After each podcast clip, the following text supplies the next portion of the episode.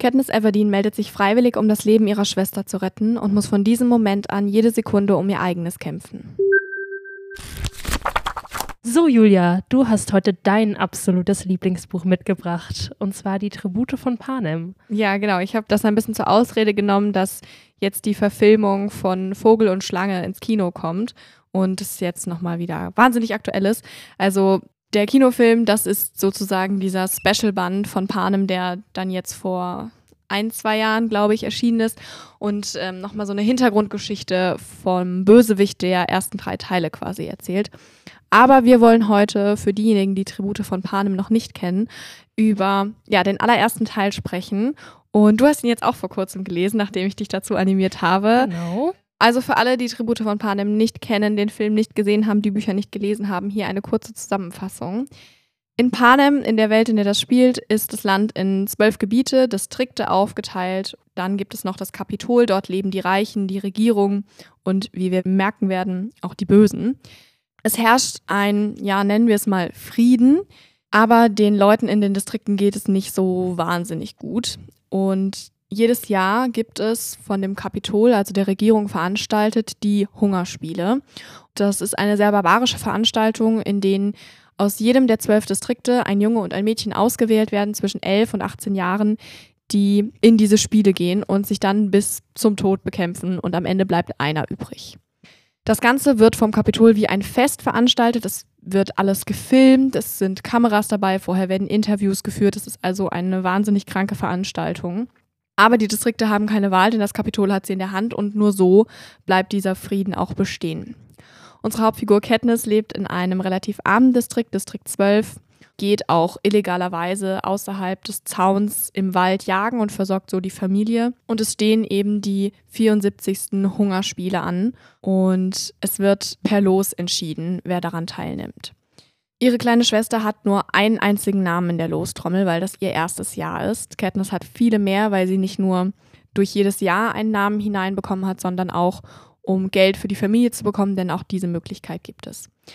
Es passiert aber das Unmögliche, Unglaubliche für Katniss. Ihre kleine Schwester wird ausgewählt, ihr Name wird gezogen, sie wird aufgerufen. Und eigentlich kommt das einem Todesurteil gleich. Vor allem, da sie so jung ist und noch nie in ihrem Leben irgendwem was zur Leide getan hat. Katniss meldet sich freiwillig, tritt an ihre Stelle und wird somit selbst Teil dieser Hungerspiele. Ich glaube, das ist so grob erstmal die Handlung, die man, die man wissen muss. Dass ich es ganz toll finde, habt ihr vielleicht jetzt mitbekommen. Eleni, wie hat es dir denn gefallen? Du hingst mir die letzten Monate in den Ohren und ich habe es endlich getan und ich bin restlos begeistert. Ich bin sehr froh, dass ich mich der Sache angenommen habe.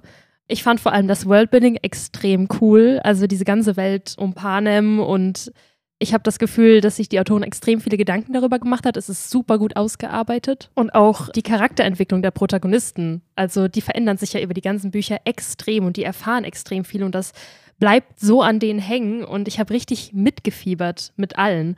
Also ich muss auch sagen, ich äh, lese fast jedes Jahr oder alle zwei Jahre diese Bücher nochmal und ich bin immer wieder total mitgerissen von den verschiedenen Figuren, weil jeder so seine eigene Hintergrundgeschichte hat. Also zum Beispiel Haymitch, der dann Katniss und Peter, der mit ihr zusammen in die Arena kommt, trainiert und ausbildet, bis sie dann wirklich, bis diese Spiele wirklich losgehen, ist eine, wie du sagst, ganz traurige Figur eigentlich. Also ich glaube, er zählt schon zu diesen grauen Charakteren, die man, also es ist keine fröhliche Figur, nicht jemand, den man sagt, ach, der ist so nett und ich habe den so gern.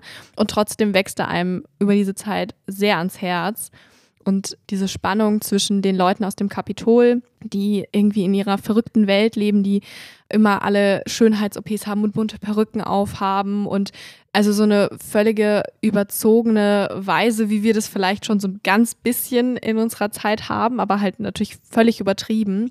Und genauso auch mit diesem, dass es alles gefilmt wird, dass es vorher Interviews gibt und die Leute abstimmen können und mitfiebern können und was eigentlich total verquer ist, wenn man das so aus Katniss Sicht mitbekommt. Und dann trotzdem sie aber mit ihrem Stylistenteam irgendwie eine Sympathie entwickelt und die auch irgendwie ins Herz schließt und so diese Spannung zwischen diesen beiden Welten finde ich auch irgendwie wahnsinnig interessant dargestellt. Im ersten Teil haben wir die Hungerspiele und man weiß gar nicht irgendwie, was man zu erwarten hat und es steigert sich in den, in den beiden nächsten Teilen, ohne irgendwie schon zu viel verraten zu wollen, nur noch weiter und man hat immer mehr Leute, die mit reinspielen. Es geht dann nicht mehr nur darum, dass Katniss selbst ihre eigene Haut retten will, sondern es geht dann irgendwie später auch um ganz Panem und so. Also ich bin einfach sehr begeistert von diesem Buch und kann es euch nur empfehlen. Und ich bin sehr froh, Eleni, dass es dir auch so gut gefallen hat. Ich bin auf jeden Fall sehr froh, dass du mir die Bücher empfohlen hast. Ich hatte sehr viel Spaß und ich hoffe, ihr habt jetzt auch Lust bekommen und ich wünsche euch ganz viel Spaß beim Lesen.